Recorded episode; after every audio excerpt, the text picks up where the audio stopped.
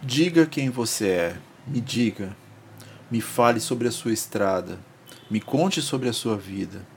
Tira a máscara que cobre o seu rosto.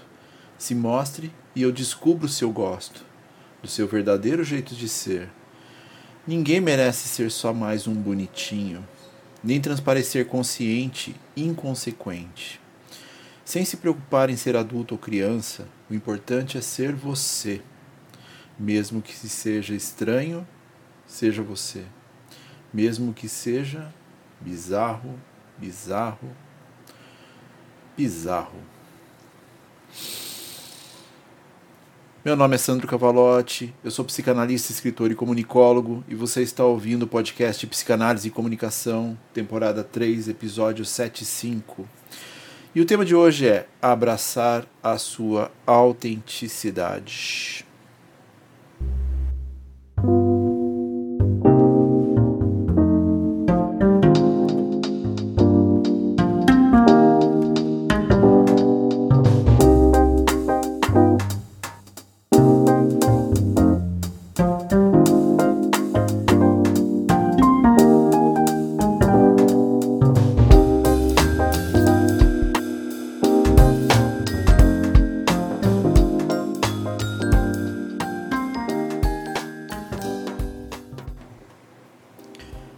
Acho que para falar de autenticidade a gente já pode ir direto para a etimologia. Ou melhor, vamos iniciar falando sobre o que seria autêntico na construção da palavra.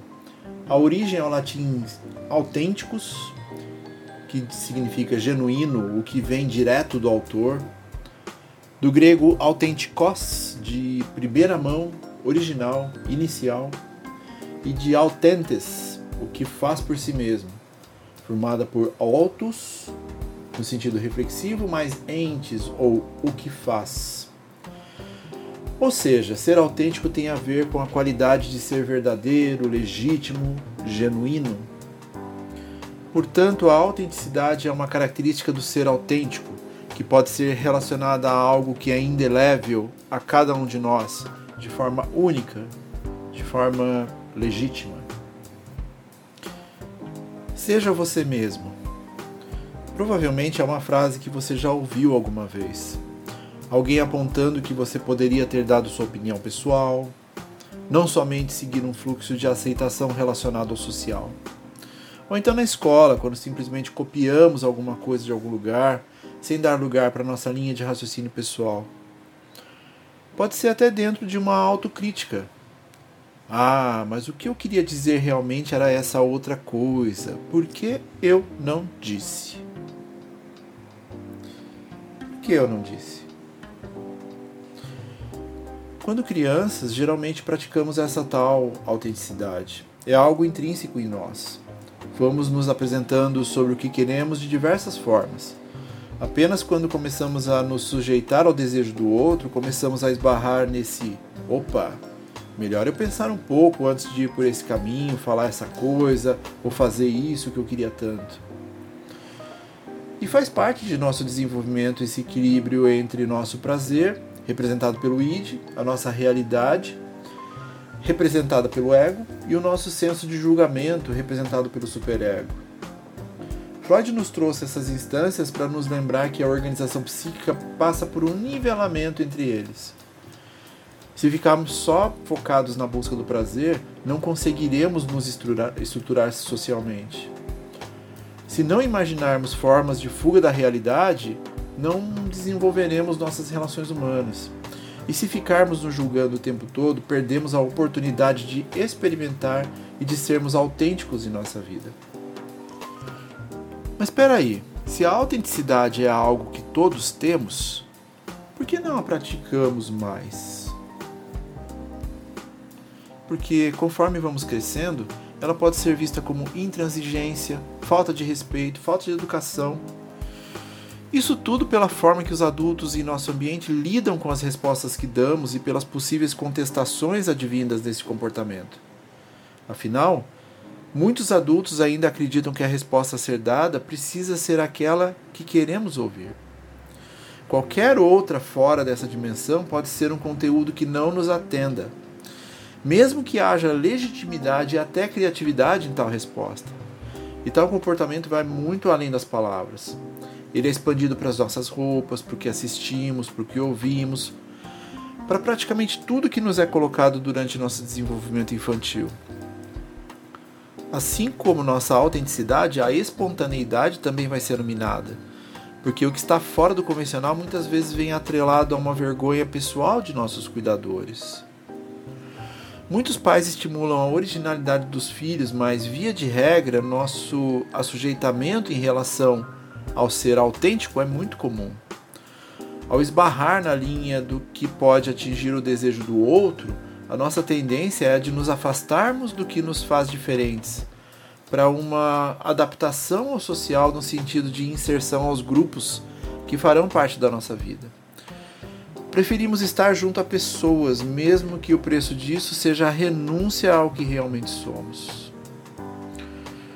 A reverberação desse posicionamento na vida adulta pode ser observado numa amplitude neurótica do engolir sapo, ou aquele remoer constante por não ter dito ou feito determinada coisa.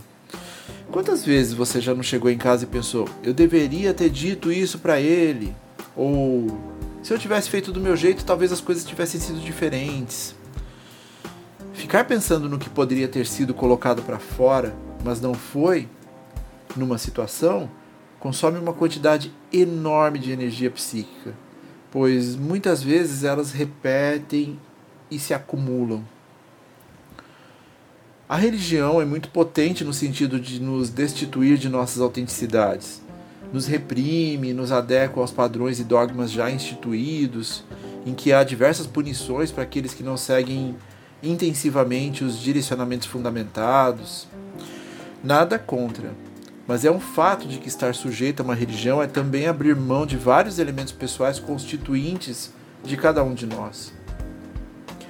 E para os que estão sujeitos a essas pressões desde muito cedo, os conflitos são muito mais inerentes e vão se apresentar geralmente na adolescência de várias maneiras, inclusive nas figuras de rebeldia, mudanças comportamentais, confrontos. A dúvida deve fazer parte do nosso cotidiano. A experiência do diferente nos ensina, nos guia para uma realização subjetiva, nem que ela sirva para reafirmar algo que antes era uma certeza e nos últimos tempos poderia estar pairando como uma dúvida. Para muitos, essa supressão das características autênticas podem tornar-se muito dolorosas, eventualmente até sendo direcionadas para transtornos, traumas e outras formas de sofrimento. No setting analítico, o analisante pode construir um espaço para que esse exercício de dizer o que pensa faça parte de uma dinâmica saudável para a vida. Essa revisita ao que se era, e é muito comum que o discurso do analisante passe por momentos chaves da sua vida, como ah, naquela época eu era diferente, eu via, eu fazia coisas de um jeito diferente. É claro que devemos equilibrar como fazer isso, para que o nosso id não seja o mentor desse caminho. Há espaço para os momentos onde devemos somente seguir em frente e engolir, mas também há muito espaço para que muito do que você pensa possa ser verbalizado e colocado em prática. Essa prática, aliás, é o que pode diferenciar você dos demais colegas de trabalho, por exemplo, pois ser autêntico tem a ver com a aceitação do que se é, com defeitos e virtudes. Ainda assim, uma aceitação de poder dizer para si mesmo: eu sou assim. E tudo bem. É se ouvir nos detalhes, nas pequenas coisas, dar-se a oportunidade de encontrar aquela coisa que te faz único dentro do seu desejo. Na psicanálise, utilizamos muito o conceito de alteridade, cuja organização do saber vem da partir da filosofia, em que basicamente nossa constituição de um eu individual só existe pela relação com o outro. Sem um ambiente social e interdependente, o que me constitui não existe, pois não há contraponto relacional para confirmar tal existência. Para a psicanálise, de uma forma bem simplificada, é colocar-se no lugar do outro acolher suas angústias, tentar elaborar seu sofrimento. Ao permitir-se trabalhar com essa diferença de si, o psicanalista também se permite novas experiências, além de auxiliar na construção de um lugar onde o analisante possa reexperimentar e acolher o que lhe é peculiar. sem o julgamento social e sem as comparações de adequação que permeiam essa necessidade de pertencer a algo. Minar o que lhe é autêntico também amplifica suas inseguranças, porque há algo inerente em você direcionando para tomar tais atitudes, mas você faz de tudo para não escutar este algo. Evitamos por vários motivos, entre os quais para evitar um possível julgamento, uma possível vexame, uma piada que não deu certo, uma atitude que poderia ser vista como diferente do que você é. São as mais diferentes razões e cenários que construímos para evitar uma possível experiência negativa. Mas nem percebemos que esse modus operandi também nos impede de realizar coisas que podem ser inovadoras, criativas, ou simplesmente que demonstrem mais do que você efetivamente é, trazendo um pouco de felicidade no processo. A autenticidade muitas vezes está fora da esfera da racionalidade. Por esse motivo, conforme crescemos, tentamos deixá-la de lado. Entretanto, de vez em quando, certamente ela vem e dá um oi, seja de forma consciente, seja de forma inconsciente. Então pensa um pouco durante um tempinho. O que você fazia, falava, comia, brincava, jogava, vestia, ouvia, assistia, lia, gritava, escrevia, praticava, misturava. O que você fazia é, que era parte, o que você fazia que era parte de algo que era inerentemente seu e que você nunca mais fez.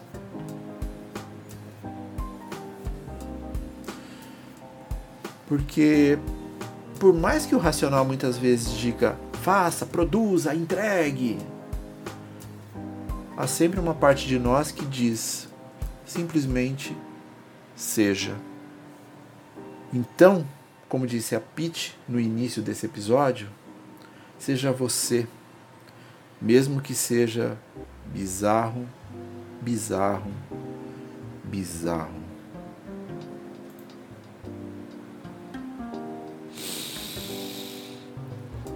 Lembrando que o livro Psicanálise e Comunicação está à venda exclusivamente na Amazon, pode ser está disponível para Kindle, nas versões Unlimited também, caso você seja assinante. E caso se interessem por adquiri-lo, o link está na descrição. E caso queiram interagir comigo, mandar possíveis temas, as minhas redes sociais também estão na descrição, tá? Nos vemos na jornada. Fiquem bem.